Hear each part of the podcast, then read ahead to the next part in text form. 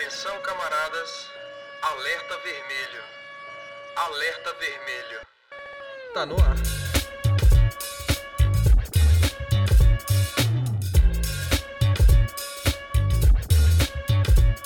Olá, olá, boas-vindas, camaradas. Eu sou o Lohan Carvalho. E eu sou Felipe Alves. Esse é o Alerta Vermelho, seu podcast comunista de informação e formação política do Vale do Aço. O Alerta Vermelho é um oferecimento do Partido Comunista Brasileiro de Patinga, ousar lutar, ousar vencer. Hoje é nosso primeiro episódio e nós vamos trazer para vocês aqui algumas notícias importantes da conjuntura atual. Sem mais delongas, bora para as notícias.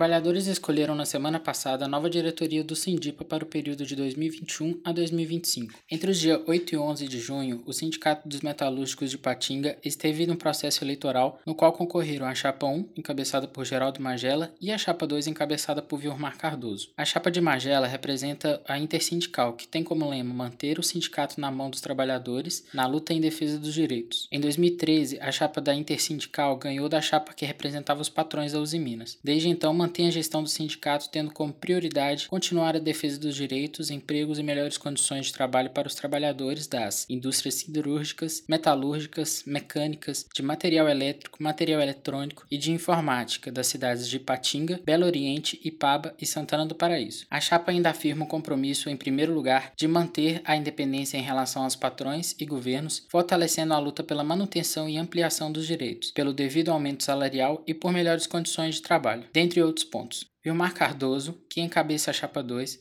concorreu pela primeira vez ao pleito. Ele fez parte da Comissão de Participação de Lucros e Resultados da Uzi Minas e afirma não ter ligação com sindicatos nem partidos políticos ou forças sindicais, e ainda que é fundamental ter a capacidade de dialogar. A Chapa 1 de Geraldo Magela foi reeleita com 475 votos enquanto a chapa 2 de Vilmar Cardoso obteve 357 votos. Foram ainda apurados 11 votos nulos e 7 brancos.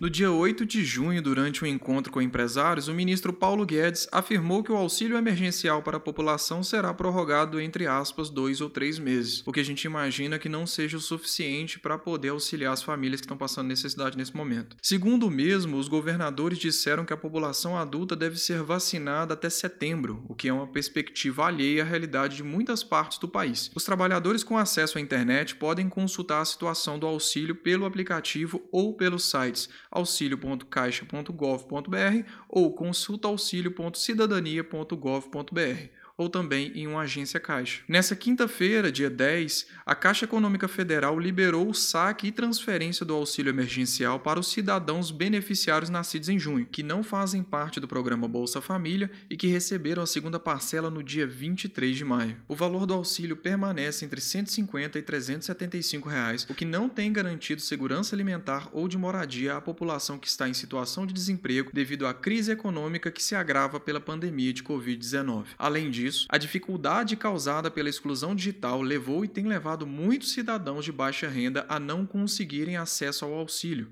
Segundo o estudo realizado pela FGV, 7% da população com direito ao benefício não recebeu, dos quais compõem 20% de cidadãos das classes D e E. O PCB segue na organização da classe para pressionar o governo para aumento do valor do auxílio e de medidas que garantam a dignidade de vida da população. É muito importante que a classe trabalhadora esteja unida contra as ações do governo que tem levado muitas famílias à situação de vulnerabilidade social, de fome e de situação de rua. Precisamos fazer pressão para a tomada de medidas que promovam a estabilidade financeira da população brasileira nesse momento de tamanha insegurança de emprego que todos nós passamos. Servidores municipais de Patinga entram em greve a partir de segunda-feira. O SINTSERP, Sindicato dos Servidores Públicos Municipais de Patinga, convocou para segunda-feira, dia 14 de junho, greve por tempo indeterminado. O sindicato afirma que a pauta de reivindicações foi entregue no dia 7 de janeiro, efetivando uma primeira reunião no dia 11 de janeiro, onde foi acordada a reunião mensal de negociação coletiva, acordo esse assinado em ata. O prefeito então pediu um prazo para a administração inteirar-se da situação financeira do município. O mesmo propôs uma segunda reunião no dia 24 de fevereiro, que cancelou por compromissos. Após vários adiamentos, agendaram para o dia 15 de abril, mas não obtiveram nenhuma resposta, o que para o Sindicerp foi desrespeitoso. Depois de vários pedidos de envio da ata, o secretário de administração não havia sequer se inteirado da pauta e pediu 30 dias de prazo para uma resposta. Então marcou para o dia 14 de maio, porém, até a presente data, não cumpriu com a palavra empenhada. As principais reivindicações do Sintserp são recomposição da inflação nos salários, reposição das perdas do poder de compra do auxílio alimentação e vale lanche, bem como a definição de data base e efetivação da mesa de negociação permanente. Aos desgastes entre a prefeitura e o sindicato, ainda se somam duas tentativas da prefeitura de confiscar do sindicato o carro de som utilizado nos atos. Segundo Marcione Menezes, diretora executiva do Sindicato dos Servidores, na primeira tentativa a administração criou o caso, exigindo um alvará de circulação. Na segunda, o tenente da PM, desavisado, queria rebocar o carro de som. Mesmo apresentando o alvará de circulação, ele queria apreender por perturbação do sossego. Mas como o sindicato já havia enviado ofício ao 14º Batalhão comunicando o ato e pedindo apoio, o comandante enviou um superior do tenente para informar que o ato era lícito.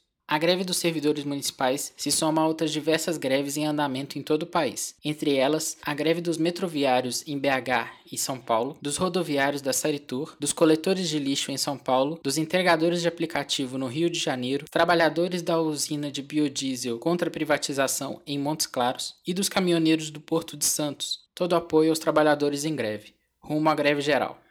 Em meio ao medo e à insegurança que nós passamos nos últimos anos devido à crise do capital, agravada pela pandemia de Covid-19 e pelo negacionismo do governo, outra chaga assombra a vida da população brasileira, a fome. São cerca de 19 milhões de pessoas que nesse momento estão passando por insegurança alimentar. Enquanto essa realidade dura se alastra, o governo não toma medidas para conter o aumento da pobreza e a alta dos preços dos alimentos básicos, que são os principais causadores. Além disso, o governo não tomou medidas que garantam a estabilidade das micro, pequenas e médias empresas que pudesse frear o crescimento do desemprego e minimizar os impactos da pandemia na vida dos trabalhadores. Aliado a isso, os preços dos itens básicos de alimentação, assim como o gás e a gasolina, aumentaram de forma desproporcional, sendo que atualmente a alimentação tem consumido cerca de 50% da renda dos trabalhadores. Itens como arroz, derivados da soja, feijão e outros grãos e leguminosas tiveram tiveram aumento devido à alta demanda de exportação. Além disso, o setor agropecuário tem dado preferência à exportação devido à alta do dólar, visando o aumento dos seus lucros. Também devido à alta do dólar e à destruição de setores estatais de refino e distribuição de petróleo no Brasil, a gasolina e o gás de cozinha aumentaram de forma alarmante, chegando a R$ 5,60 o litro da gasolina e 100 reais o botijão de gás em várias regiões do país. Ao redor do país, várias células do PCB têm realizado projetos para arrecadar alimentos para a população população em situação de vulnerabilidade alimentar, na tentativa de diminuir o quanto for possível os impactos dessa realidade. Em Ipatinga não é diferente. Temos incentivado a mesa solidária com algumas unidades pela cidade. O drama vivido pelos profissionais da educação. As aulas semipresenciais em Ipatinga voltaram no dia 10 de maio e logo causaram surtos de Covid-19. O primeiro que ganhou grande destaque foi na Escola Municipal Professor Evaldo Fontes, no bairro Forquilha, onde foram registrados 10 casos de infecção pela doença em trabalhadores da educação. Além disso, uma professora foi internada com 50% do pulmão comprometido. Poucos dias depois foi a vez da Escola Municipal Gerce Benevenuto, localizada no bairro Taúbas a menor unidade educacional urbana de Patinga, responsável pelo atendimento de 98 estudantes na educação infantil e dos anos iniciais do ensino fundamental. Na escola, além da professora Nazarete Garcia, que também atuava nesta unidade, outros seis profissionais tiveram sintomas e confirmaram contágio. A quantidade de casos na escola é de 20% do total de trabalhadores, mas a Secretaria Municipal de Educação, mesmo tendo sido oficiada e instada pela Sindiute a fechar a unidade, mantém aberta, ao que tudo indica, esperando que uma nova tragédia aconteça. O Sindiute afirmou que a decisão de retorno presencial nesse momento, em que a situação epidemiológica do município é preocupante, foi precipitada e irresponsável, e que o direito à educação continua sendo negado pela Secretaria Municipal de Educação. Há ainda trabalhadores nessa escola que não têm como fazer o teste porque não podem pagar. Todos que testaram positivo pagaram para fazer o teste, porque não há teste disponível no município para os trabalhadores da educação. Além disso, o sindicato afirma afirma ser uma farsa o ensino semipresencial proposto pela Secretaria Municipal de Educação, pois não há trabalhadores para acompanhar os estudantes que estão em atendimento remoto por conta do revezamento de turmas. Os professores que atuam hoje trabalham de forma presencial. A Prefeitura de Timóteo, no dia 31 de maio, também anunciou a reabertura de escolas no modelo semipresencial. No dia 28 de maio, o município aplicou a primeira dose em 897 trabalhadores da educação, com mais de 58 anos. A segunda fase da imunização foi retomada no dia 7 de junho. A Secretaria Municipal afirmou que a situação da pandemia em Timóteo está mais tranquila com o início da vacinação. Entretanto, o boletim epidemiológico do dia 8 do 6 registrou três mortes em 24 horas em Timóteo. Esse dado, alinhado ao crescimento de casos de contaminações país afora, no que está sendo denominado como terceira onda do vírus. O boletim ainda trouxe o registro de 75 novos casos da doença. Como resposta, a Prefeitura de Patinga iniciou no dia 1 de junho a vacinação dos trabalhadores da educação nas escolas municipais, conveniadas estaduais e particulares do município, com a primeira dose do imunizante. E já existe a denúncia por parte da vereadora Cida Lima, do PT, e Sindiute, de que existem irregularidades no processo de vacinação, que os professores não têm sido chamados para vacinar. Conforme o último boletim epidemiológico da Secretaria de Estado de Saúde, do dia 10 de junho, em Patinga, 20,5% da população já recebeu a primeira dose, 10,24% da população já recebeu a segunda dose. Em Coronel Fabriciano, 19,04% já recebeu a primeira dose, 10,8% já recebeu a segunda dose. Em Timóteo, 23,37% já recebeu a primeira dose, 10,85% já recebeu a segunda dose. E em Santana do Paraíso, 10,45% já recebeu a primeira dose, 6,31% já recebeu a segunda dose.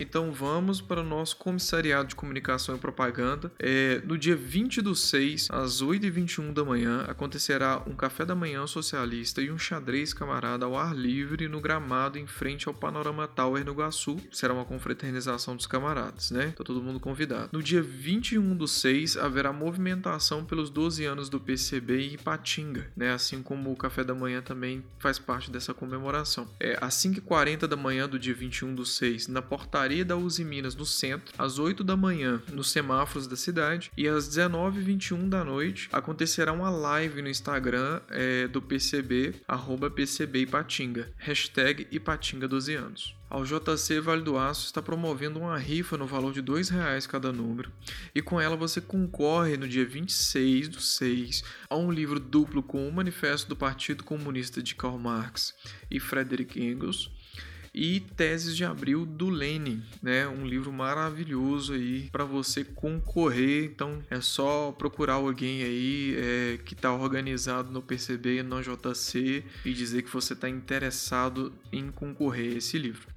Bom, pessoal, nós vamos ficando por aqui. Obrigado por nos ouvir. Nos sigam no Instagram, arroba alertapodcast, também arroba UJC Vale do Aço e arroba PCB Ipatinga. E se tiver interesse em se organizar, procurem a célula do PCB mais próxima de você, falando também com os integrantes que eles vão direcioná-los às reuniões.